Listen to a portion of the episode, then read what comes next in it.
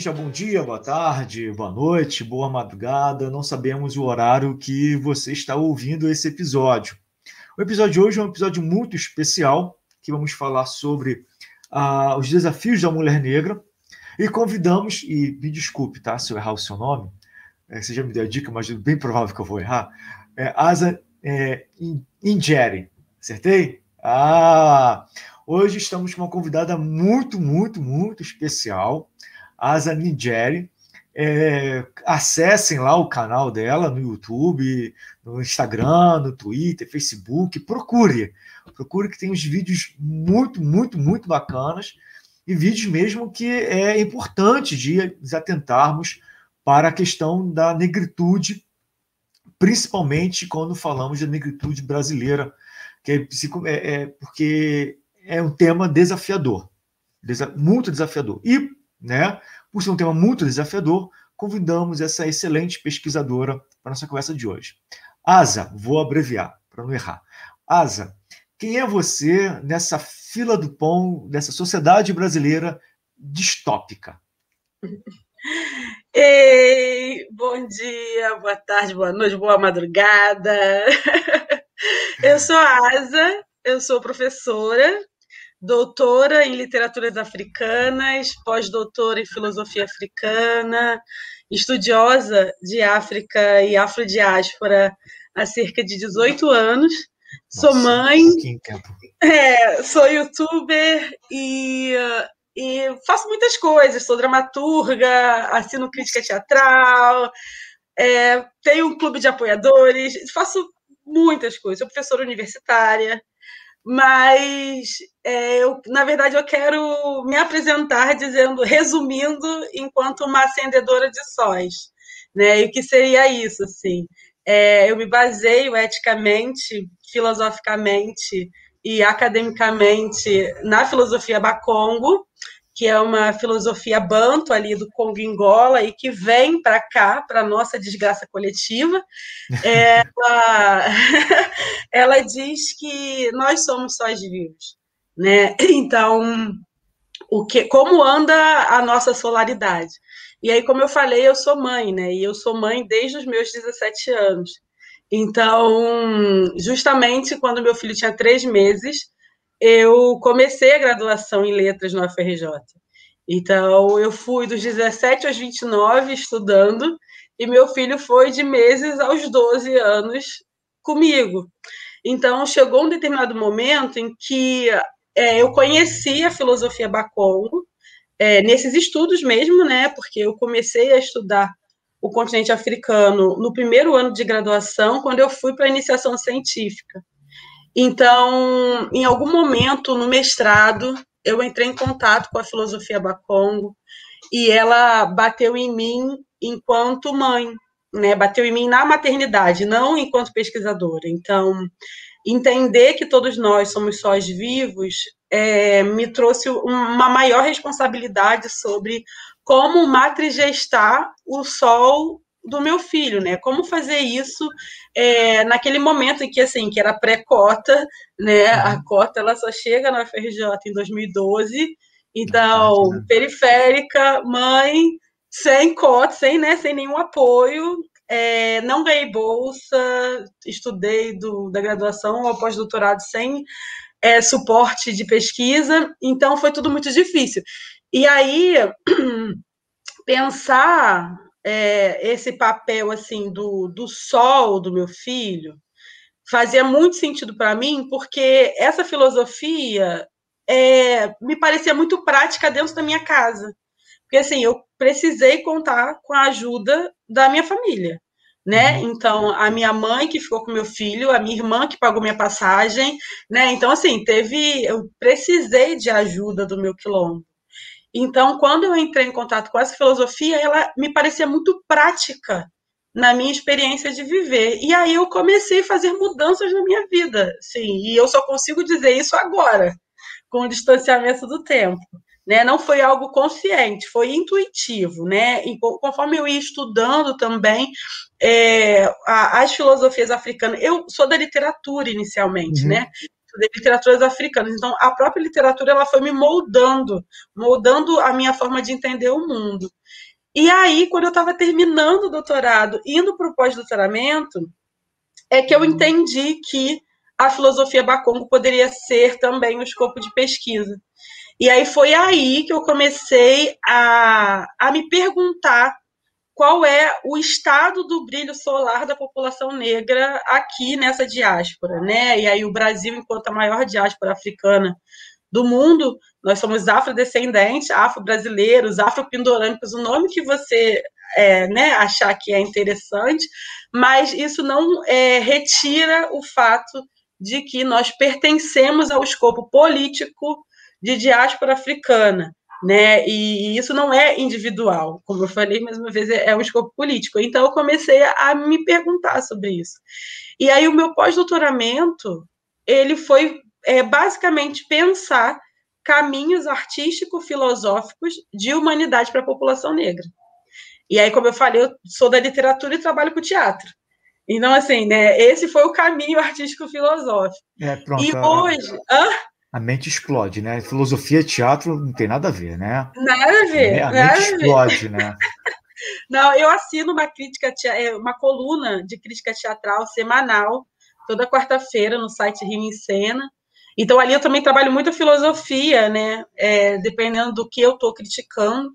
Mas, e aí o que acontece? Terminado o pós-doutoramento, eu comecei a coordenar dois núcleos de pesquisa também na UFRJ, e, e, e esses núcleos, eles é, de alguma forma são os pilares de tudo que eu faço. Então, o que, que eu faço hoje? Né? Eu, eu continuo pesquisando caminhos de humanidade para a população negra, só que agora muito mais pensando a humanidade solar. Então, isso me levou a criar uma série de conceitos, a perceber uma série de categorias, né, é, adentrar na psicologia africana, que era um terreno que eu não, não trabalhava, mas eu precisei adentrar nesse território para entender isso que a gente chama, né, é um conceito que eu categorizei, que se chama estado de Maafa, que, que já é uma, uma localização de um conceito que se chama Maafa, da, da intelectual afro-americana Marimbani, e ela tem esse conceito, o que, que seria a Maafa? É, é, a, é o holocausto negro. Né? Só que eu prefiro é, de, chamar de desgraça coletiva. Prefiro fazer essa tradução. Tem um vídeo no meu canal, né? Indico a vocês, se tiverem interesse, tem um vídeo no meu canal chamado Você Sabe o que é Maafa? E lá é, é, uma, né, uma explanação um pouco mais profunda do que a que eu vou dar aqui. Mas, então, uma AFA seria o quê? Seria um, um fenômeno de poder né, que é transcultural, transterritorial, transtemporal, ou seja, ele atravessa território, tempo e culturas. Então, é, ele tem uma data de início, né? Não é uma data, data, uhum. inclusive há controvérsias, né? É, alguns estudiosos né, dos estudos africanos é, e aí é importante dizer que eu me alinho aos estudos africanos. Então, alguns deles consideram o início da Maafa com as invasões romanas a, ao Império de Kemet e tudo mais, eu acho muito distante, eu acho uma forçação de barra. Para mim, o Estado da Maafa, ele começa, e aí assim, é para mim mesmo, né? Uhum. Respeitando quem considera outra data. É, não tem problema, mas é, os meus estudos, eles partem, os meus e o da Marimbani, né, diga-se de passagem. É, ele, eles entendem, é, primeiramente, a invasão árabe ao continente, então ali, século VII, século X, porque ali já começa uma movimentação de escravidão, né? A gente sabe que houve uma escravidão islâmica muito severa, né? Embora pouco falada. Então, considero esse início, mas eu considero realmente o grande marco com as invasões europeias, é, ali 14, século XIV, século XV, com fins de dominação. Então, é aquele momento em que se invade o continente africano para dominar. Então, a Maafa se instaura nesse momento histórico. E, e como é que ela se desenvolve? Então, é, é a entrada no continente, é, as, os conflitos, o sequestro, o encarceramento, a volta na árvore do esquecimento, o embarque, a travessia, o desembarque, o leilão, a escravidão, o pós-escravidão, a favelização e, atualmente, o genocídio da população negra é declarado. E aí eu criei uma outra metáfora para pensar esse genocídio, porque há muita confusão de, em termos de termos mesmo, de uhum. nomenclatura. Então, genocídio é um conceito político que engloba, político-social, né, que engloba povo. Isso. Né? Então, né, isso, povo, etnia, grupos culturais alargados. Uhum. E não, por exemplo, como a gente vê, genocídio da juventude negra, Eu genocídio das mulheres negras. Isso causa uma confusão e, e um enfraquecimento político em relação à seriedade do que é o genocídio do povo negro. Porque esse genocídio ele está para a Maafa, ele está para essa desumanização. Então, é, é, pensar num monstro com múltiplos tentáculos. E esse monstro ele atende ao povo negro, ele atende a derrubados desse povo. E ele entende que esse povo, né, ele é pluri é, dentro do continente africano e ele é pluri dentro das diásporas, né? Então, ele vai desenvolver tentáculos para cada uma dessas especificidades. Então, tem tentáculo para você, que é a pessoa preta. Né? Você pode estar na França, você pode estar nos Estados Unidos, não importa o território do Ocidente que você esteja, não importa se você é pobre, rico, favelado, morador da rua, homem idoso, usa o SUS, porque há esse tentáculo. E aí, assim, não estou falando somente da morte física. Né? A morte física ela está, segundo dados, para homens negros de 13 a 29 anos e, sobretudo, para a comunidade LGBT com foco na população trans. Né? Uhum. Os dados mostram isso. O... É. Só que a gente tem que considerar o genocídio psíquico, né, espiritual, é, o racismo religioso como uma forma de genocídio, o nutricídio, né, nós nos alimentamos mal, né? A gente tem que considerar as outras facetas desse monstro. Então, isso tudo que eu falei aqui é o que eu chamo de estado de Maafa.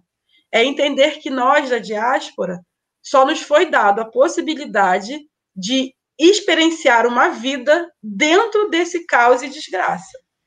E, e a Maafa ela é irreversível. Nossa, Pode falar, eu falo muito. É mania de historiador, também falo muito. É engraçado que você falando, eu pensei, cara, como, como, isso é complexo, né? Isso é muito complexo porque, infelizmente, né, na sala de aula, né, em programas de televisão, é, não se aprofunda esses termos e para mostrar para a sociedade brasileira como a população negra ela, ela sofre com diversos tipos de violência. E, infelizmente, né, principalmente nos noticiários, né, a, a morte da população negra é tratada de forma muito, muito como que é? Muito rasa. Uma vez eu olhando uma revista, não sei se foi a Carta Capital, Caros Amigos, enfim, já faz um tempo, e que havia uma denúncia na Bahia sobre da polícia militar né, baiana, já faz um tempo já, mas isso provavelmente não mudou, falando sobre a questão do negrocídio, que você falou muito bem, né? O genocídio é uma categoria política, social de de você estabelecer um, um, termo para compreender né, uh, assassinato eh, maciço né, de uma população, né, o que está acontecendo né, aqui no Brasil atualmente, é, por falta de questão da irresponsabilidade de quem está no poder. Mas a questão, quando falamos sobre negrocídio, né, e eu lembro da música do Rapa, né, todo camburão é um navio negreiro, é, é fato né, que na sociedade brasileira e também na sociedade americana, colocando assim um paralelo, né, a chacina da população negra ela, ela, ela é muito alta, né? E aí o negrocídio ele está envolvido com a questão também do ódio. Você também enxerga nessa, nessa questão também de que o negrocídio também ele está ligado, não é simplesmente matar a, a, o homem ou mulher negra, mas é o, o, ato de matar o homem ou mulher negra, se o ato de extermínio também está ligado à questão do ódio. E é, e é, é um ódio até questão coletivo. Poder, poderíamos pensar nessa, nessa questão também? É, poderíamos. Eu não conheço essa categoria de negrocídio, então, assim, não sei dizer é, exatamente uhum. se faz sentido e tal, mas estou acompanhando você. E aí, nesse sentido, faz sentido né, essa, essa genocídio direcionado à população negra, né? Então, uhum. ele faz sentido. Agora, eu não acho que seja somente Brasil e Estados Unidos, não. É, é, é. esse corpo negro em todo o Ocidente. Seja ele o geo, geoterritorial, né? Então, é, anglo-europeu, né? Uhum. Então, Estados Unidos e a Europa, Estados Unidos enquanto um filho pródigo do imperialismo, é, mas também em todo aquele Ocidente que eu chamo de Ocidente de fronteiras fluidas, que são sociedades englobadas pelo Ocidente, pelo capitalismo e também pela indústria cultural. Né? Uhum. O que faz do Brasil não um Ocidente hegemônico, né? mas um território que é, personifica, né, performa a categoria ocidental de América Latina. Né? Então, quando a gente se enquadra em América Latina, a gente já está enquadrado dentro de uma categoria ocidental de entender a gente. Então, o Brasil ele não é Ocidente, mas ele está dentro do Ocidente fluido. Né? A gente é capitalista, mesmo que mal diagramado. Né? Uhum. A gente atende a uma indústria cultural ocidental a centralidade no senhor do Ocidente, na perspectiva ocidental, na cultura ocidental, na filosofia ocidental. Então, a gente, de alguma forma, é uma cópia mal diagramada do Ocidente.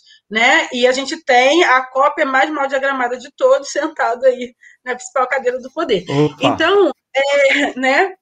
Então, é, eu acho que essa situação de desumanização, né, ela está para corpos negros é, no Ocidente, seja ele o hegemônico, seja ele no fluido. Porque existe George Floyd, mas também tem o Theo na França, que há anos atrás foi né, espancado, violentado pela polícia. Uhum. A gente tem os George Floyd brasileiros, mas também Sim. tem vários George Floyd na Bolívia, na Colômbia. Né? A gente não pode esquecer que a população negra no território colombiano fica ali entre a cruz e a espada, porque tem o governo e as Farc né? E eles estão Sim. ali no meio, né? Então, assim, são é, a, a, o território, os corpos negros no Ocidente, eles estão sempre negociando a sua humanidade para sobreviver.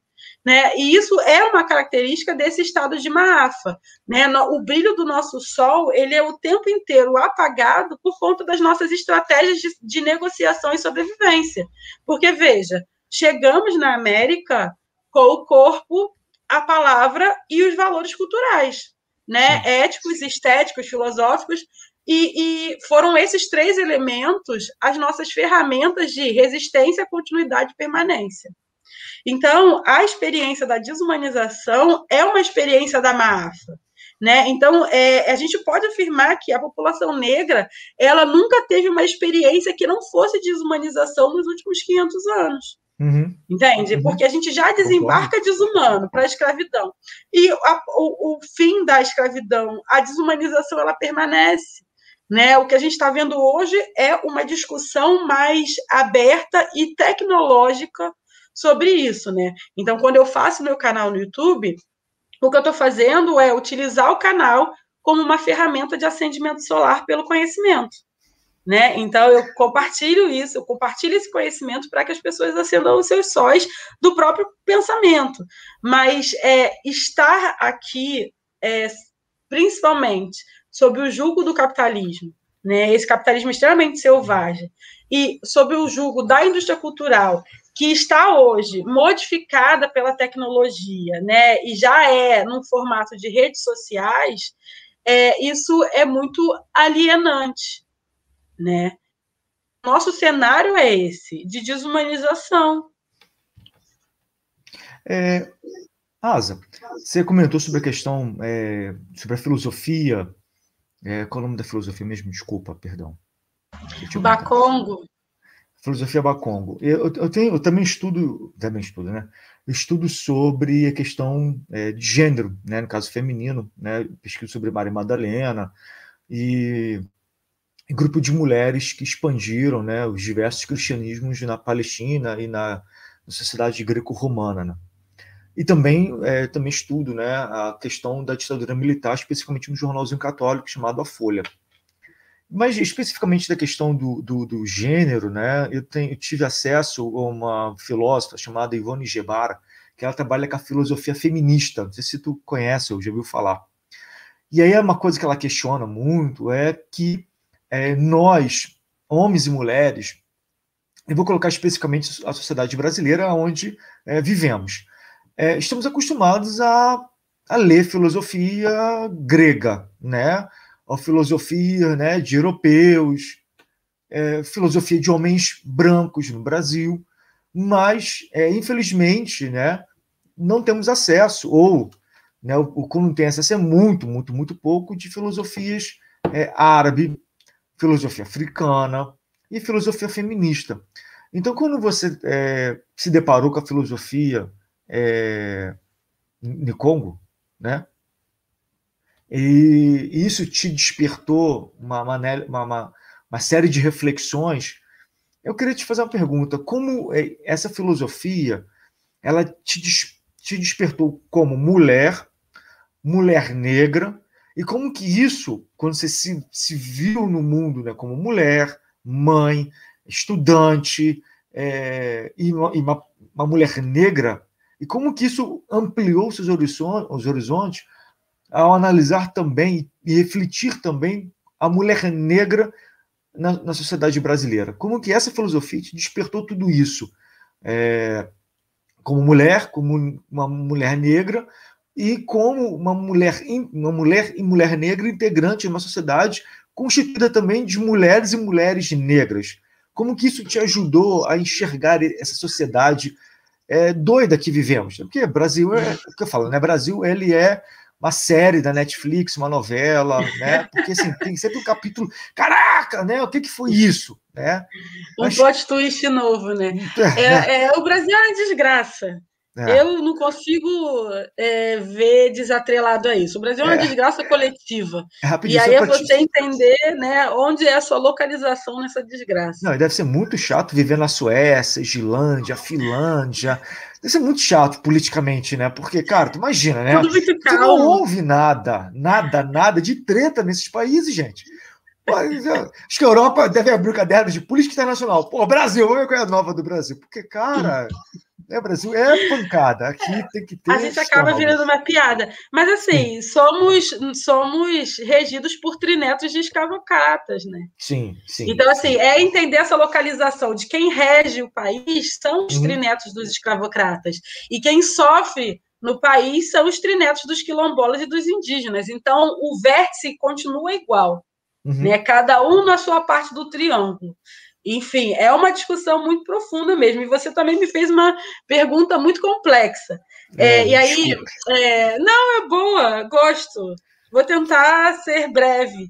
É, primeiramente, é importante eu dizer que eu sempre soube que eu era uma mulher negra, porque a minha família é de pessoas negras. Assim.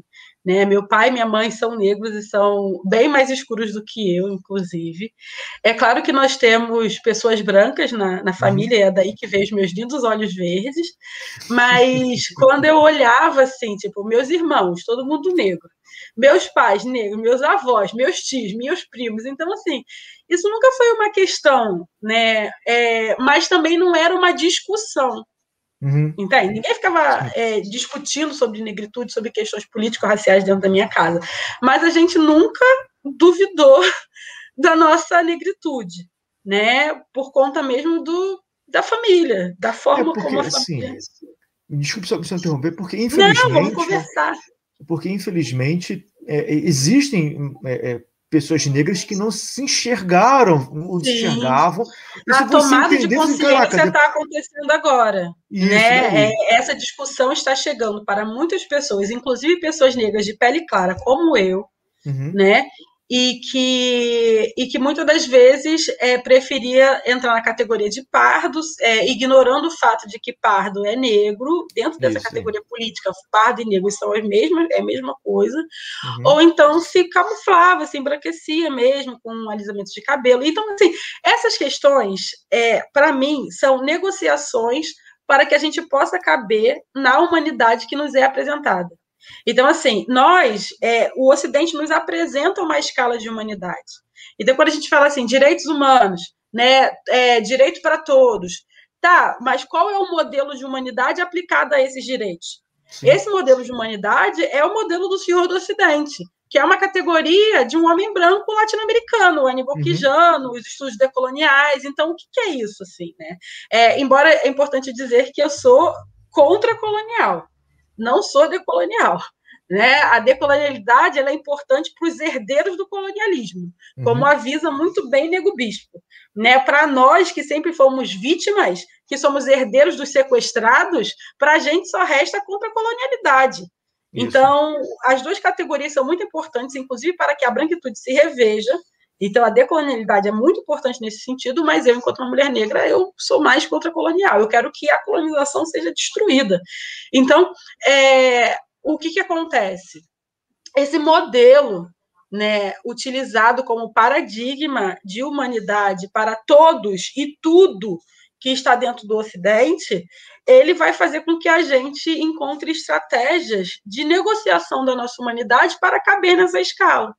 Então, assim, mulheres negras, brasileiras, latino-americanas, a gente muitas das vezes a gente não está dentro dessa escala, porque é uma escala que é regulada por território, fenótipo, gênero, espiritualidade, cultura, dinheiro, poder uhum. político, e você vai dinamicamente para cima ou para baixo. Sim. Entende? Então, é, quando a gente vai pensar a população negra, não só as mulheres negras, porque os homens negros são cópia da cópia mal diagramada né? Então, se maldiagramam para tentar o quê? Negociar a sua humanidade caber nessa escala de humanidade ocidental, só que essa negociação vem pelo patriarcado.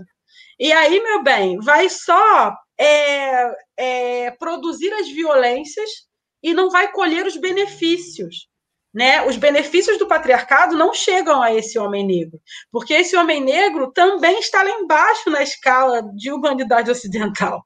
Sim. Então, é, é a gente observar quais são as negociações que nós fazemos para caber nessa escala. Às vezes, essa negociação é fenotípica, às vezes, essa negociação tem a ver com a classe, tem a ver com seu poder político, né? Pode ser comunitário, pode ser, né? Expandido, é, tem a ver com seu embranquecimento mental, tem a ver com as suas estratégias de assimilação. Todos nós, de alguma forma, negociamos a nossa humanidade, porque senão nós não sobreviveríamos.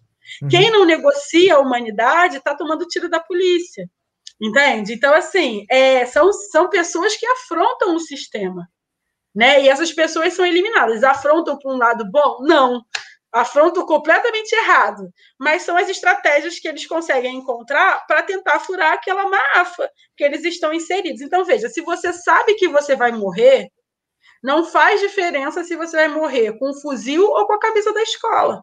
Uhum. Entende? Então, essa, essa discussão é muito profunda. E aí, como é que eu vejo as mulheres negras aí?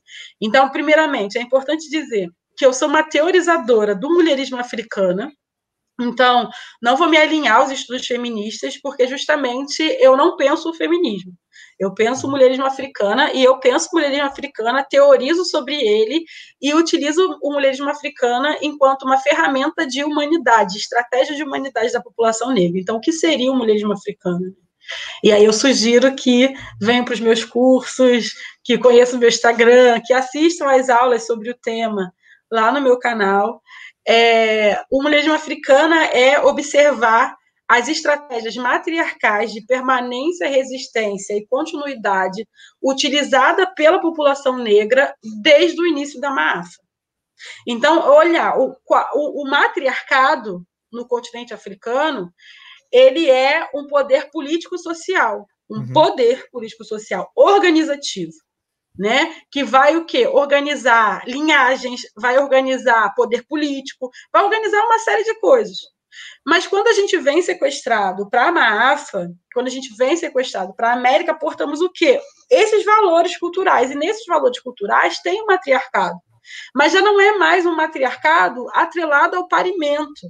Porque a nossa desumanização foi tanta que a gente não tinha possibilidade de continuar com os nossos filhos né? Eles eram vendidos, assassinados, enfim. Então, uhum. esse valor, né, que alguns chamariam de valor civilizatório, mas eu acho isso meio colonialista.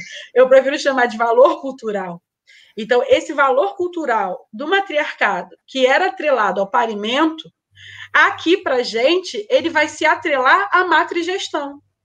E o que, que é a matrigestão? São as possibilidades de gestar esses sóis na subida da montanha da vida. Uhum. E matrigestar sós diante a desumanização faz com que esse matriarcado ele não seja mais atrelado ao parimento, e sim aquelas pessoas que são ascendedores solares.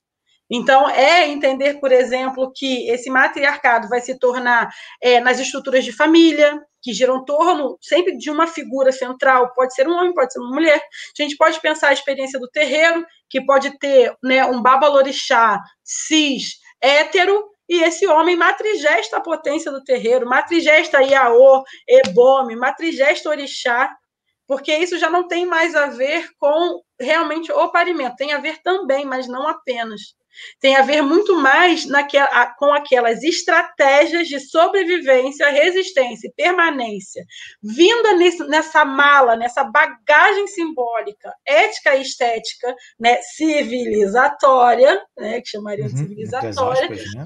né? E que chegariam para nós aqui como as nossas ferramentas de sobrevivência. Então, assim, eu... pode falar, pode falar. Seria mais ou menos assim a ideia de, de cuidar né, cuidar dos seus que estão em volta. Porque eu entendo o matriarcado. É aquilombamento. É, é que eu entendo o matriarcado como, como aquela senhora forte, né? É, onde ela vai cuidar né, daqueles que estão em volta, cuidar da sua família, diferente do patriarcado, que ele cuida da família, mas a família é a propriedade do pai, Isso. que não é somente a família, né? São os trabalhadores, a sociedade. É a estrutura. É, é a estrutura no caso do vertical matriarcado, eu entendo né, a ideia de que você vai gerir a família para que essa família ela possa se expandir e manter a sua relação de memória, de cultura, né, numa sociedade, né? É, é eu acho que é até algo mais primário que isso, Eduardo. Eu acho que ah. vai até um mais primário. É uma estrutura que vai permitir a nossa sobrevivência porque Sim. a gente ainda está num processo de desumanização. Então, assim, a gente hum. pode pensar, eu vou dar alguns exemplos. É, então, a gente pode pensar, por exemplo, como a Nadove, que é uma das primeiras teorizadoras do mulherismo africana, na década de 80. E ela vai dizer o seguinte: mães, né, mulheres mães, e ela especifica, mulheres mães negras são portadoras da cultura e agentes da mudança social. Entende? Porque uhum. mulheres mães são a afronta direta ao sistema. Sim. Primeiro, porque elas estão fora da, da escala de humanidade. Segundo, porque ela se nega à desumanização dos seus, mesmo depois que eles morrem. Então, seu filho ele pode ser desumanizado e assassinado, e essa mãe negra ela continua afrontando o sistema, reivindicando a humanidade dele. Então, elas são muito poderosas nesse sentido né? Só que não apenas, né? É, na Dove traz essa discussão, enfim, da década de 80, ela começa essa discussão em 80, mas eu acho que quando eu faço uma localização afrocêntrica e me localizo aqui, nessa desgraça coletiva daqui, né, que tem confluências é, com os povos originários da América, que é a maior diáspora africana do mundo, que, que tem uma relação de dominação baseada no mito da democracia racial. A nossa experiência de sobrevivência aqui no Brasil é uma experiência de sobrevivência diferente da diáspora, por exemplo, afro-americana, que está uhum. no coração do império hegemônico. E sendo o coração do império hegemônico, o que bate lá é a segregação, porque o senhor do Ocidente não precisa se preocupar com 13% da população que vive Sim. no quintal dele. Sim. Agora, os senhores do Ocidente aqui têm que se preocupar com os 56% que sabem que são pretos, porque tem os outros 20% que não sabem que são pretos Isso. e que jogam lá por uma branquitude que não existe, mas eles acham que existe. Então, assim, é um problema, é, mais uma vez, profundo. E aí, como é que é, a gente pode pensar essa experiência do matriarcado aqui, assim, factualmente? A gente pode, por exemplo, ir nos quintais de famílias negras. Os quintais negros, né? E aí eu falo de uma experiência muito aqui, Rio de Janeiro, Baixada, mas eu sei que essa experiência ela está em todo o Brasil. E é muito interessante que na minha família, a minha família, por parte de pai, mora no mesmo quintal, por parte de mãe, mora no mesmo quintal, o meu sogro Legal. mora no quintal e a minha sogra também. Então, eu tenho quatro experiências de famílias que moram no mesmo quintal, todas da Baixada Fluminense. Então, veja, é, o que acontece? Teve alguém nessa família que comprou um terreno, né? Uhum. E aí esse alguém construiu uma casa. E aí, qual é a diferença com o Ocidente? O Ocidente diz que quem casa quer casa, se Isso possível, bem longe. Uhum. Os processos de aquilombamento, de herança banto, né, que aí o quilombo é uma herança banto. Então, esses processos de aquilombamento faz, acontece o quê? Você tem esse mais velho que compra a casa, cria todo mundo ali naquela casa, e aí, quando os filhos começam a se casar, eles começam a construir no mesmo terreno. E aí é em cima, embaixo, atrás, na frente, do lado. E quando você vai ver, tem cinco casas, sete casas, todos da mesma família ou não. Né? E aí todo mundo desse quintal matrigesta as potências solares dali de dentro. E eu não estou falando que não tenha conflitos, que não tenham brigas, que não tenham, né, disse-me disse, claro que tem. Uhum. Mas está todo mundo preocupado quando a criança está ali brincando no, no, na área comum do quintal, se o portão está trancado. Todo mundo ensina alguma coisa para aquela criança, todo mundo tem uma teia de solidariedade. Dificilmente alguém do quintal vai passar fome. Entende? Dificilmente alguém uhum. do quintal vai passar fome.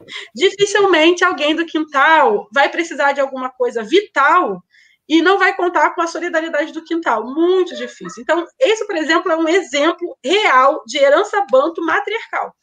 E, e o mais velho que, que constrói esse pilar pode ser um homem, mas a herança é matriarcal. Outro uhum. exemplo: mulheres que dividem a comida dentro de casa.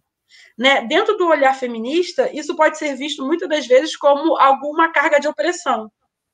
Entretanto, a experiência de desumanização negra mostra que as mulheres conseguem entender a melhor partilha de alimentos para casa.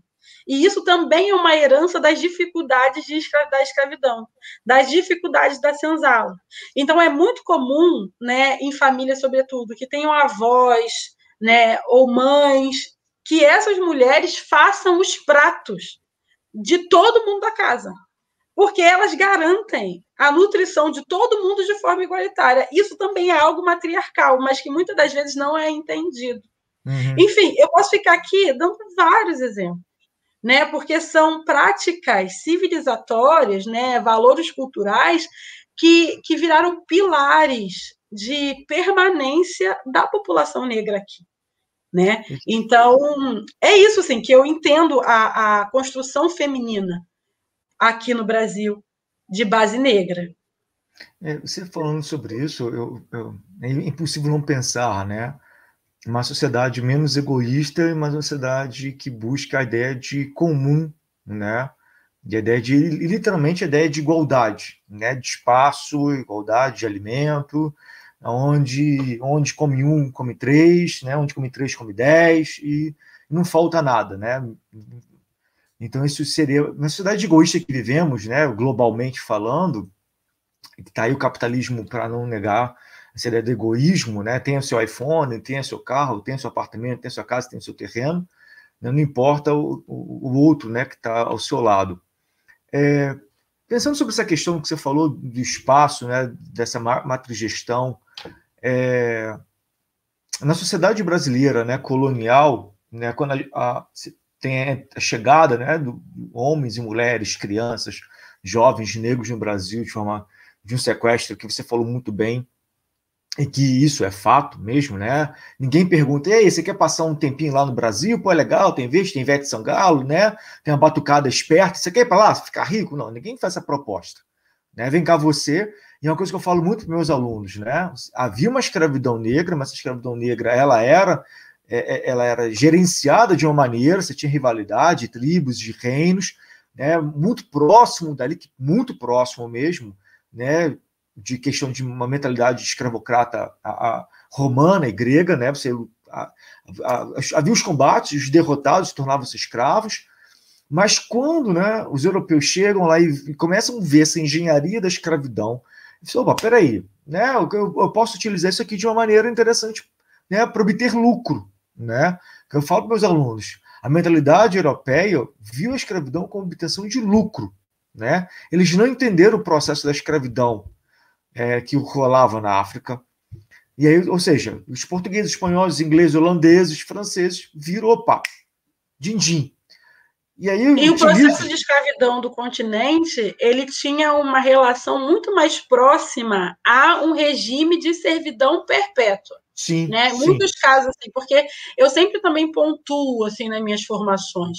O, a desumanização é uma característica da escravidão ocidental. Né? Você tinha as escravidões africanas, é, e aí que tinham esse regime muito mais próximo a uma servidão, mas você não tinha a coisificação daquela energia vital em forma humana. O indivíduo na, na, na, escala africana ele mantinha sua cultura, mantinha, sua mantinha língua. sua humanidade. É. Basicamente isso. Você não, não ia ser desumanizado, não ia não ter casa, andar com trapo, entendeu? Ter sua família vendida. Isso não E, e misturando os povos, né? Havia mistura isso. de línguas para não haver um motim. Trazendo tra essa população vinda para cá, a mulher negra algumas trabalham na, na, nas lavouras né, de açúcar, depois nas lavouras de café, séculos depois, né? mas muitas mulheres trabalham dentro da casa do seu senhor, né? como ama, como aquela que cuida da criança, a babá, aquela que, né, que acabou de, de dar à luz, vai amamentar o filho de uma mulher branca que não quer se alimentar do leite da sua mãe.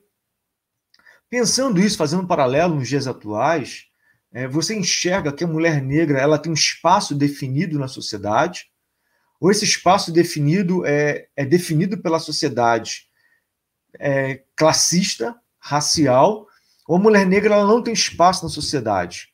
É como você enxerga isso? É, há um espaço definido ou, ou, não há um espaço definido? Ou esse espaço definido ele é definido por alguém que quer, que quer é, definido pelo senhor do Ocidente, mais uma vez, né? Essa e ou então as cópias mal diagramadas de Senhor do Ocidente que a gente tem aqui nessa desgraça coletiva. Mas assim, é, as, as mulheres negras elas continuam nas casas dos seus senhores, né? A uhum. gente não pode esquecer que os direitos trabalhistas chegaram para as empregadas domésticas há uma década, um pouco mais de uma década, se não, não me engano. Vai fazer enfim, tá? ainda uma década. Por aí. aí vai fazer uma década, fazer. né?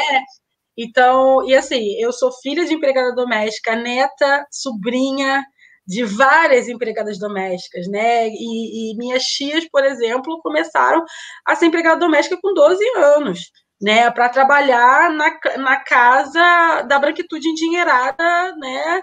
Daqui do Rio de Janeiro, assim. Então, ontem mesmo minha tia, que tem 72 anos, estava contando o primeiro dia que ela entrou na casa de uns banqueiros, de um banqueiro que ela trabalhou durante quase 20 anos. Né? Então, imagina, ela entrou com 12 para 13 anos, né? E o meu tio foi trabalhar nessa casa também, é, foi, ele foi, ele foi pego para ser cuidado, né? Era muito comum isso antigamente, quando uma família tinha muitos filhos, é, os filhos mais espertos, mais inteligentes, uma família branca, pegava para educar, né? E esse meu tio, assim, ele estudou por conta dessa família, ele uhum. teve uma profissão é, muito boa por conta dessa família. Depois ele foi gerente de uma das fábricas dessa família. Mas quando eu olho agora, enquanto uma pesquisadora, uma a continuidade desses meus tios, eu vejo aí sérios processos de escravidão é, moderna. Sim. Sacou? É, meu tio vai entender? Não vai entender, porque ele tem uma dívida de gratidão eterna, porque para ele, se ele não tivesse estudado, se essas pessoas não tivessem acolhido e tudo mais, ele talvez não fosse ninguém. E realmente, uhum. é, pode ser que sim, pode ser que sim. Então, é uma discussão muito complexa e que envolve afeto.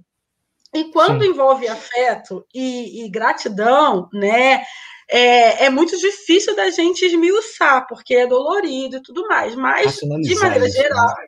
é isso, né? Eu não vou conseguir chegar para meus tios e falar que não vou quebrar as ilusões deles, até uhum, porque eles são uhum. idosos, né? Viveram a vida inteira com essa ilusão, por que, que eu vou chegar agora e vou que não? Deixa estar. Mas é, eu não serei iludida. E uhum.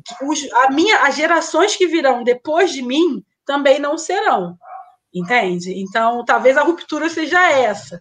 Mas a escravidão moderna, ela existe e ela está é, sendo renovada, metamorfoseada agora, nesses tempos, a partir do que se chama de uberização, né, de empreendedor, e todo mundo é empreendedor de você mesmo, assim, e isso é muito doido, porque eu, por exemplo, sou uma intelectual da academia, né, uhum. mas eu tenho um CNPJ, isso é muito doido, Sacou? Sim. Isso é muito doido. Por quê? Porque chegou um momento que eu entendi que a, a minha propriedade intelectual também deveria ser uberizada. Entende? E isso é muito grave, porque Sim. já mostra que estamos é, em todas. A, é, a uberização ela já está praticamente em todas as esferas.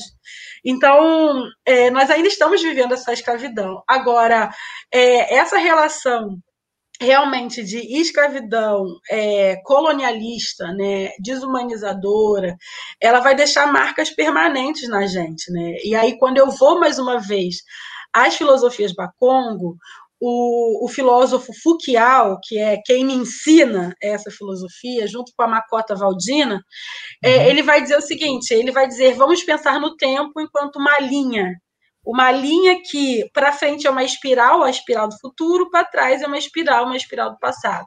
E essa linha, ela é, é contínua, né? E você está onde? No tempo presente, na, no meio dessa linha. Né? Então, você é o ancestral do tempo presente, vivendo a radicalidade do presente, porque o presente é radical. Você não tem segunda chance, não tem pausa, não tem peraí, vou voltar. Não tem. A gente vive o agora de forma radical. Uhum. E as virtualidades estão fazendo com que a gente tenha um presente sem presença. Isso é gravíssimo, mas isso é outra história. E aí o Foucault vai dizer o seguinte: que a gente, quando fica nesse, né, tá nessa vivência, né, o, o viver vivendo, a gente vai criando nós nessa linha né? E aí esses nós podem ser criados de muitas maneiras. Pode ser aquela palavra mal dada e mal recebida, aquela violência, né? Pode ser é, aquele perdão que não foi dado. Pode, existem diversas formas, um abandono, né? Diversas formas de se criar nós, que ele vai chamar de nós ancestrais. Né? Ou seja, são nós que a gente carrega nas teias da nossa ancestralidade. E aí o que acontece? Esses nós vão sendo criados e eles vão caminhando para o passado, para a uhum. espiral do passado. Então vamos imaginar num carretel. Imagina um carretel sendo enrolado. Se você criar vários nozinhos na linha, né? Como fica esse carretel? Ele fica com um círculo deformado, um círculo sinuoso. Então, Foucault vai dizer isso, que esse, essas deformações no nosso passado são nós que os ancestrais do tempo presente precisam desatar para que garanta a ancestralidade futura de forma mais saudável. E que aqueles ancestrais que deixaram esse nó, eles aguardam o ancestral vivente que vai desatá-lo. Então, eu, eu enquanto eu mesma, assim, é uma meta da minha vida não deixar nós. Eu não quero deixar nós. Então, perdão é algo permanente na minha vida. Pedir desculpas, voltar atrás, são, são é, reflexões permanentes, mas, sobretudo, eu me empenho a olhar o passado da minha ancestralidade, da minha família, porque quem são os ancestrais? Os ancestrais são todos aqueles que necessariamente precisaram existir para que você exista. Além deles, há outros que possam ser ancestrais, né? Ancestral orixá, pode ser também aquelas pessoas que matrigestaram o seu sol ou que matrigestaram a humanidade, são todos ancestrais, mas ancestral direto são todos aqueles que existiram e você só existe porque eles existiram. Então, pensa bem. Agora, quando vamos pensar nisso olhando a escravidão. Vamos entender que pessoas negras têm pelo menos um ancestral que atravessou e sobreviveu. Pelo menos um. Então, a gente tem na nossa linhagem, inevitavelmente, pelo menos uma pessoa que foi sequestrada, foi embarcada e sobreviveu, porque senão a gente não estaria aqui. Então, essa pessoa teve que existir para que eu exista. Quantos nós foram deixados? Como foi essa travessia? Como foi esse sequestro? Quais foram os rompimentos? Quais foram as dores? Quais foram os desamores? Quais foram os legados de nós que foram deixados na nossa linhagem, desde esse primeiro ancestral sequestrado em África e sobrevivente aqui na América até a gente? Tá entendendo? Então, assim, é uma dívida irreparável. E muitas das vezes a nossa própria relação com o ódio, com o desamor, ela tem a ver com esses nós. Porque nós vivemos uma desumanização. Então, isso é matéria da psicologia africana. E aí, como eu tinha falado, acabou que eu enveredei pela psicologia africana, porque não dá para pensar o cenário da Maafa sem pensar os males psíquicos legados ancestralmente. E aí a gente pode falar de epigenética. Né? Epigenética é um estudo muito evoluído e que mostra justamente esses traumas que vão virar traumas de DNA e que vão é, interferir geneticamente na sua linhagem. Né? A gente já sabe pela epigenética. Gente, epigenética é um estudo muito sério. E assim, eu sugiro que vocês vão atrás disso mesmo, pra, tem muito, assim, tem pessoal que fala de epigenética e fisicalidade do corpo, vida saudável, epigenética e a genética, epigenética e as doenças, epigenética e trauma, tem muito, é muito desenvolvido. Mas o que interessa aqui é entender que a gente já sabe, por exemplo, que pessoas que passaram fome na infância, elas legam DNA, genes que reagem à fome, a sua descendência. Então, esses descendentes, eles tendem a ser mais resistentes a cenários de fome.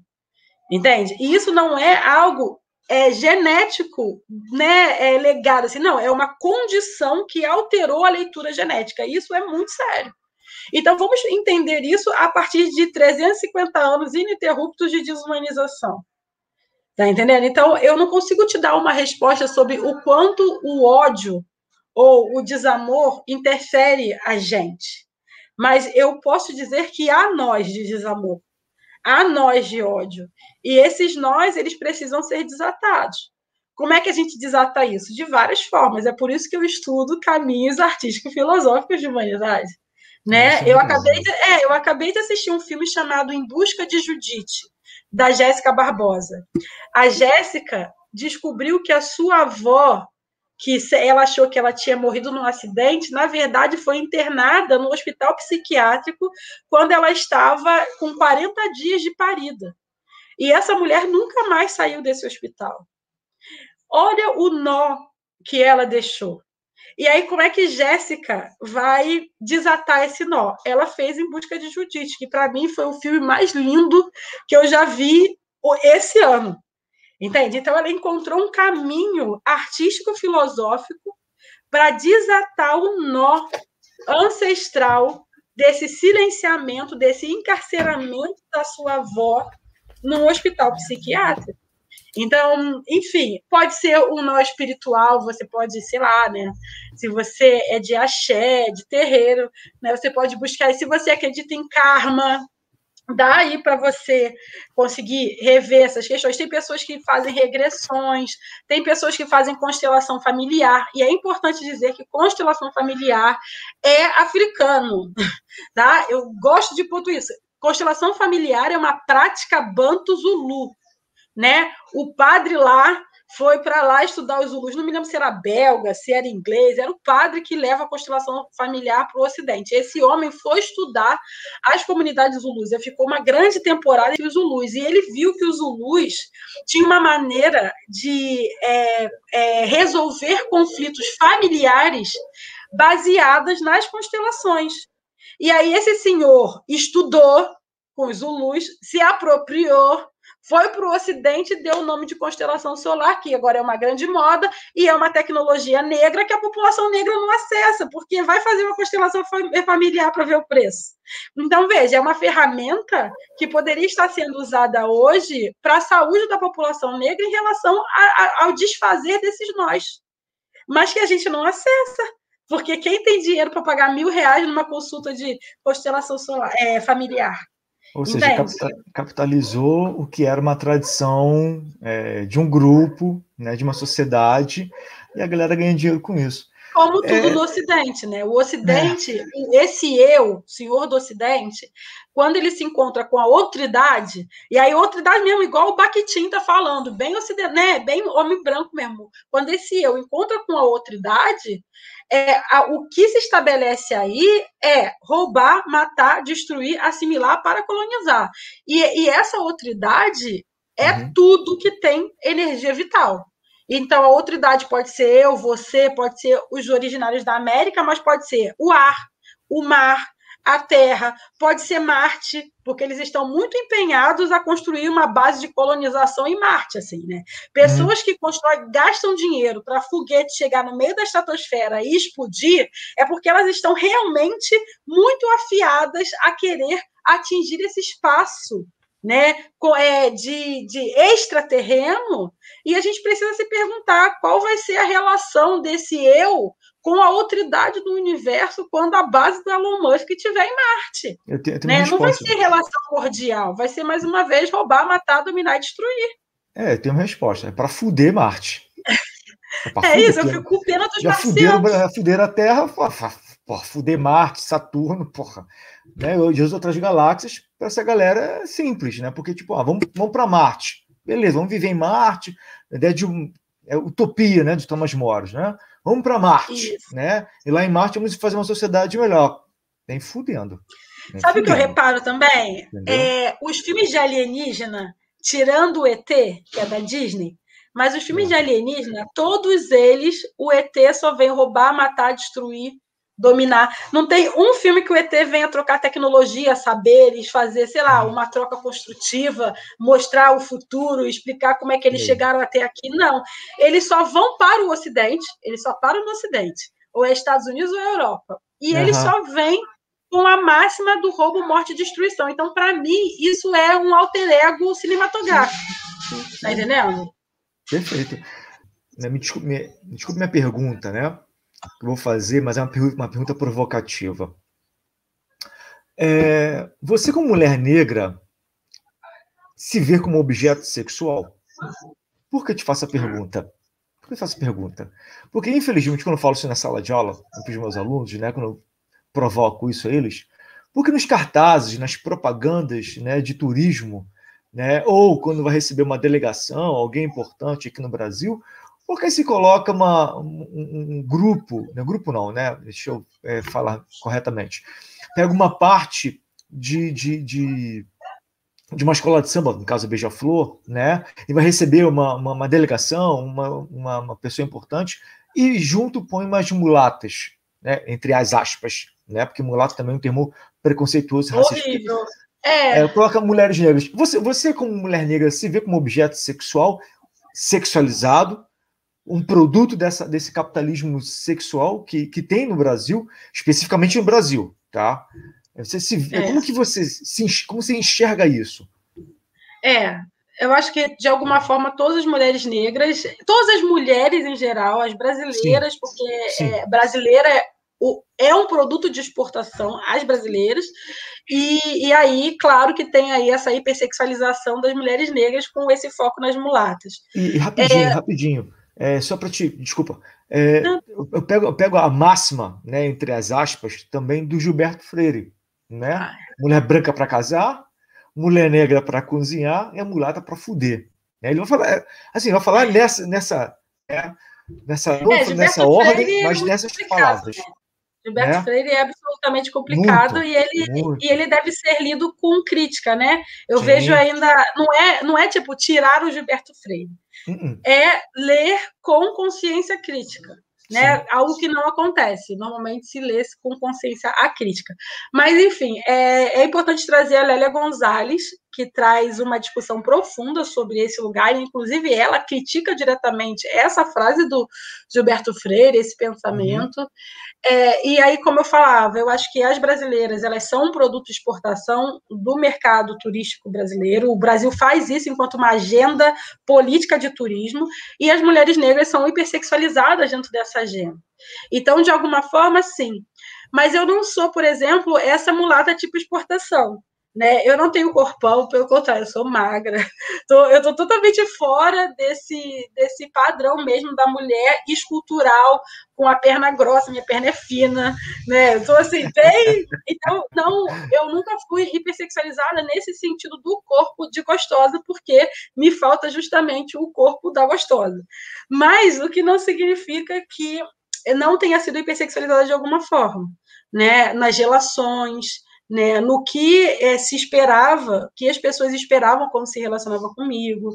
E, e, eu já tive assim situações fora do Brasil muito violentas, assim, né? É, quando eu estava na Itália a primeira vez, eu tinha 19 anos. E, e eu estava lá, e assim, imagina, eu usava trancinha, isso era tipo 2004, 2005, 2004, eu acho.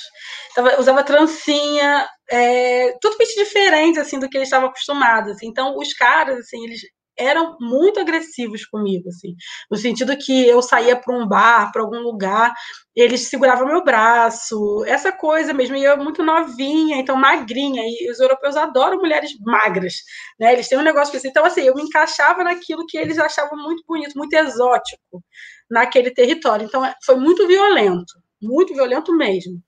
Mas é, eu também nunca me coloquei, nunca me coloquei numa situação de exposição do meu corpo, né? Isso também é, interfere nessas relações, assim. Então, também isso deve ser considerado. Agora, é, as mulheres negras em geral, elas, hum, né, o semiótico, né, que é passado para a gente desde da nossa infância é desse lugar da mulher fogosa, uhum, né? Da uhum. mulher e não só das mulheres, né? Os homens negros são muito sexualizados, né? Sim, Eles são tão sim. hipersexualizados quanto as mulheres, mulheres, negras. E aí eu queria só a ideia do fetiche, uma... né? Isso, claro. A ideia do fetiche. Né? E, e eu queria pontuar uma coisa assim, ó, nós estamos numa desgraça coletiva. Nós somos desumanizados e expulsos da escala de humanidade. Então, muitas das vezes, os nossos corpos, né, se fazer parte do padrão homem negro né, é, hipersexualizado, mulher negra hipersexualizado, pode ser também utilizado como uma estratégia de sobrevivência e de humanização aqui nessa desgraça. Então, o que eu vejo é que muitas das vezes é possível, sim, é, por exemplo, homens negros que só têm isso, só tem isso só tem a sua beleza, né? É, usarem disso como estratégia de sobrevivência, uhum. né? Usarem isso como uma estratégia de permanência, de dignidade, né? É problemático? É problemático, mas eu não vou é, discutir isso, porque pode ser a única possibilidade de humanidade para essa pessoa. Eu acho preocupante, por quê? Porque a beleza passa, né? E são coisas muito atreladas ao tempo. Né? Não estou dizendo que vai ficar um velho feio, porque não, né? As pessoas idosas negras costumam ficar muito bonitas e sem rugas. Mas a gente não pode achar que você, com 25, vai ter a mesma popularidade e possibilidade de você com 55. Então, como vai ser o final da sua passagem nesse plano físico? Né? Quais foram as teias de solidariedade que você criou ao longo da sua existência, porque o que a gente costuma ver são rompimentos com o seu processo de aquilombamento. Né? E aí, no final, pode ser um pouco complicado, porque você pode se ver é, precisando do seu quilombo e não tendo, que ela não fez, né? Porque ficou justamente, né? Aí não, não consegue construir algo, subir a montanha da vida com alguém, não consegue estabelecer de solidariedade com seus filhos, não consegue. E aí, assim, é, é, nós somos sujeitos aquilombados. E aí, às vezes, no final da nossa, da nossa existência aqui, a gente esteja precisando do nosso quilombo para não negociar a nossa humanidade.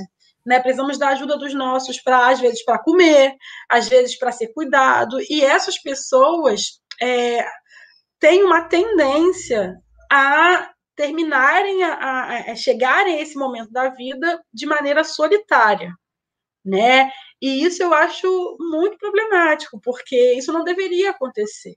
Então, eu acho que, de maneira geral, a gente precisa fazer uma autoanálise e perceber o que a gente tem feito de negociação da nossa própria humanidade.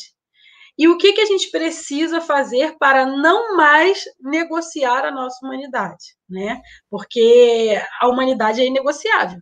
Sim, e ela não tem recorte, não tem exceção e não tem porém. Então, isso não pode ser perdido de vista. É, Para encerrarmos de uma forma bem, bem leve e bem espiritualizada, né? Porque essa conversa foi muito boa, né? Assim, foi um prazer te, conversar contigo, primeiro prazer te conhecer. E assim, é, assim gente, é, vão no YouTube, cara, acessem. Ele é muito, é muito, sabe, muito para cima, é muito legal. Ela fala de temas bem, bem, bem pesados de uma forma muito leve. Então, assim, para falar de uma forma assim, bem, bem mais para cima, você, mulher negra, e a religiosidade?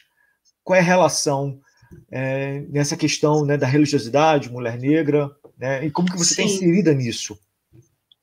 Então, eu prefiro falar espiritualidade, além é, do que religiosidade.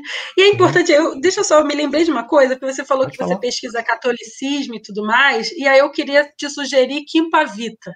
Procurem Kimpa Vita, o professor Patrício Baticicama, ele acabou de lançar um, um, livro aqui no Brasil sobre Kimpa Vita. E por que, que eu estou falando de Kimpa Vita? Porque Kimpa Vita foi a primeira mulher negra congolesa é, no período colonial né, a dizer em alto e bom som que Jesus era africano. Hum, né? Interessante, e, hein? Eu nem preciso dizer o que aconteceu com ela, né? Ela foi queimada. com certeza, é óbvio né? ela foi queimada. Mas a Kimpavita, ela era extremamente matriarcal e ela conseguiu fazer uma revolução religiosa, porque o Congo foi o primeiro território, um dos primeiros territórios a se cristianizar em África, né? Então ele tem essa uhum. tradição cristã muito cedo, Sim. né? Diferente dos outros territórios. Então ela vai fazer uma leitura africana de Cristo e é muito interessante, assim. Eu muito acho que pode agregar a sua pesquisa. É, agora, é, falando assim da minha experiência, eu sou filha de Yansan, e sou do terreiro Ileaxé, o Gualacorô, que é Opoafonjá, aqui no Rio de Janeiro, em Magé. A minha casa fica em Magé, e então eu tenho uma espiritualidade de candomblé, uma experiência de ancestralidade, de religiosidade, que é candomblé, e é o candomblé ortodoxo, né? Ia ser bem rígido daqueles assim, bem antigamente, uma linhagem mesmo, linhagem de Mãe Estela de Oxóssi, né? Então, aquela linhagem que cumpre todos os preceitos, ritos, que tem aquela hierarquia bem estabelecida, e eu gosto justamente do meu terreiro, justamente por conta disso, né? Uhum. É, então, assim, por exemplo, a gente não cultua povo de rua, então, há muitos candomblés que é o quê? Candomblé orixá e também candomblé exu, preto velho. Já é um candomblé misturado com a umbanda. A nossa casa não. A gente somente cultua orixá. Então, eu falo dessa localização. Embora eu saiba quem são os meu povo de rua, quem me acompanha, uhum. mas a gente só cultua é, orixá e eu sou uma filha de Inhansã. Entretanto, a minha avó, é, a minha avó Herculina Generosa, ela tinha um terreiro de umbanda dentro do quilombo da minha família. A minha mãe, minha família materna, eram 11 filhos e os 11 filhos fizeram isso que eu expliquei. Todo mundo morou no mesmo terreno, né? Então virou um quilombo nosso, assim. E essa minha avó, ela faleceu quando eu era muito pequena, então eu não tenho muitas lembranças, mas ela foi uma grande IA de Umbanda, assim, e tem muitas histórias sobre o poder dela quando, por exemplo, a polícia tentava invadir o terreiro. Né, porque a gente está falando aí, década de 40, é, é crime, né? era, era criminalizado, crime. isso, e tipo, o terreiro era na estrada da Mantiqueira, em Xerém. E tipo, Xerém já é hoje um lugar bastante distante, uhum. é, um pouco rural ainda, imagina naquela ah, época. Então, naquela época. então assim, é, há muitas histórias que eu, inclusive, estou recuperando, porque eu vou fazer algo sobre isso. Assim. Não, então, eu estou muito nesse processo de conversar com os meus tios mais velhos, aprender com eles. E, e nisso eu sei que minha avó era uma grande IA e ela se chamava Herculina Generosa. E a minha bisavó também se chamava Generosa. E, e quando as pessoas conversam comigo e falam que eu sou muito generosa na partilha do conhecimento, eu acho que isso tem tudo a ver com uma herança, porque o nome é a capa do nosso ser. Então, se eu tenho duas matriarcas ancestrais que eram, tinham um nome enquanto generosidade, é bem possível que essa energia tenha virado uma energia familiar. Então, eu vejo muita generosidade na minha família. Por exemplo, todo mundo adotou. Eu tenho irmão adotado, minhas tias adotaram, minha avó adotou. Então, assim, é, a adoção é algo muito comum na minha família materna. Né? Então, assim, são várias. É experiências, né, que eu consigo ver. E para mim isso tudo não é religiosidade, isso para mim é espiritualidade. Entende? Sim. É uma, uma pequena é, diferença. Há diferenças, Agora, né? Há diferenças. Agora, é porque, assim, no sentido é, pessoal. Ah, religião falar. é muitas vezes assim, religião ela é alguma coisa programada, né? Orquestrada, dogmática. dogmática. Espiritualidade, né? É algo pessoal entre você Isso. e aquele ser que você cultua. Não importa o nome, a cor, mas é uma Exatamente. relação que você cria, né? Exatamente. E aí vezes... eu tenho, eu tenho essa, essa dimensão é no sentido pessoal. Sim. Então, por exemplo, eu cultuo o meu próprio Ori, todo dia de manhã eu falo com a minha cabeça e eu falo com os meus ancestrais diariamente, do meu pai, que já é ancestral, ao meu avô Balbino, que é o meu bisavô, que é o pai do meu avô, que eu sei que era um mulato de posses. Então, veja, a gente está falando de um, um, homem no final do século XIX, num território que a gente não sabe muito bem, mas para mim é sul da Bahia ou norte de Minas Gerais, eu tenho essa impressão, mas que era um mulato de posses. O meu avô falava latim. Como é que pode um homem negro falar latim? Então, é, eu cultuo essa ancestralidade, eu peço agor, eu peço direcionamento, eu peço força para eles diariamente. Né? Então, isso é uma dimensão da, da, da, espiritualidade que eu cultuo. Fora isso, eu sou uma filha de Yansan. E aí é entender que, é, fora do arquétipo ocidental que fazem de Yansan, como aquela mulher barraqueira, não sei o que, isso que lá, eu entendo Yansan, né, Oiá, como a energia do movimento. Oiá é, é o vento, é a brisa, né? Oiá é o movimento, é a transformação, é a borboleta que nasce lagarta e se transforma em borboleta. Ela é a força do búfalo. Então, para mim, quando as pessoas falam assim, você realmente é uma pessoa muito de Yansan e tal. Eu não acho que seja porque eu sou agressiva, barraqueira, não. Eu acho que é porque eu faço das minhas palavras movimento. É muito difícil alguém me ouvir e não se sentir movimentado. Então, eu entendo que isso é a potência de Yansan que constrói o meu ser. Essa é a minha dimensão ancestral de, de vento, né? Agora, isso é muito pessoal e muito filosófico, né? Ah, com certeza. Asa, Asa Ningeri. Oh, Isso. Foi um, um, prazer, um prazer imenso, inenarrável conversar contigo. É, espero, eu, eu espero o convite que na próxima vez, vamos falar sobre questão de religiosidade. E aí eu quero que você dê aquela aula, nesse, só nesse trechinho já, já deu. Eu quero que você dê uma, uma aula de uma hora aqui para gente, conversando sobre isso. Porque, infelizmente, né, a questão do, do, do candomblé ainda é, ainda é, é estigmatizado né, com preconceitos, principalmente né, questão de, de outros credos religiosos que não conseguem compreender a, a, a dimensão do que é a religiosidade e a espiritualidade africana, é, que também, é, é também foi um produto, é, é, produto da escravidão e que esse produto da escravidão ele simplesmente estigmatizou tudo isso, né, que carregamos até hoje toda essa essa questão de, de, de verdade não verdadeiras, né? Então, na próxima vez, quero que você venha aqui, converse conosco, né, sobre isso, dê uma aula para para nós. Mais uma vez, muito obrigado. Prazer. Muito obrigado por, por, compartilhar essa sua sabedoria, sua fala, sua energia, o seu vento conosco. É, quer falar suas últimas palavras? Ah, agradecer, né? Eu acho que isso aqui é uma prática de confiança, né? Então eu que agradeço a confiança de você pelo convite e das pessoas que ficaram ouvindo, né, até o fim dessa conversa. Convidar vocês para conhecerem o meu canal no YouTube, é o meu nome mesmo, AZA NJERI. É um canal solar, nós estamos na meta dos 10 mil inscritos, estamos com 8 mil e pouquinho, então vai lá e se inscreve no meu canal e me ajudar a ser vista pelo YouTube porque o YouTube só vê se você tiver 10 mil inscritos, né? É, também tem o clube de membros do canal Azingeri, clube de apoiadores. Tenho o curso África e Diáspora, Caminhos Pluriversais. As inscrições estão abertas, então não sei quando o episódio vai ao ar, mas dá uma procuradinha na minha rede que tem essa formação, que é justamente ensinar o que a escola deveria ter te ensinado, mas não te ensinou. Enfim, conheça o meu trabalho, né? E, enfim, se faz sentido para você, vem para o bonde de acendimento solar. E é isso, gente. Ó, fiquem vivos, né? Porque tá difícil. Gente, ó, beijo no coração e como diz a nossa, nossa convidada, muito sol brilhando na sua vida. Beijos, é até o próximo episódio. Tchau, tchau. Tchau, tchau, gente.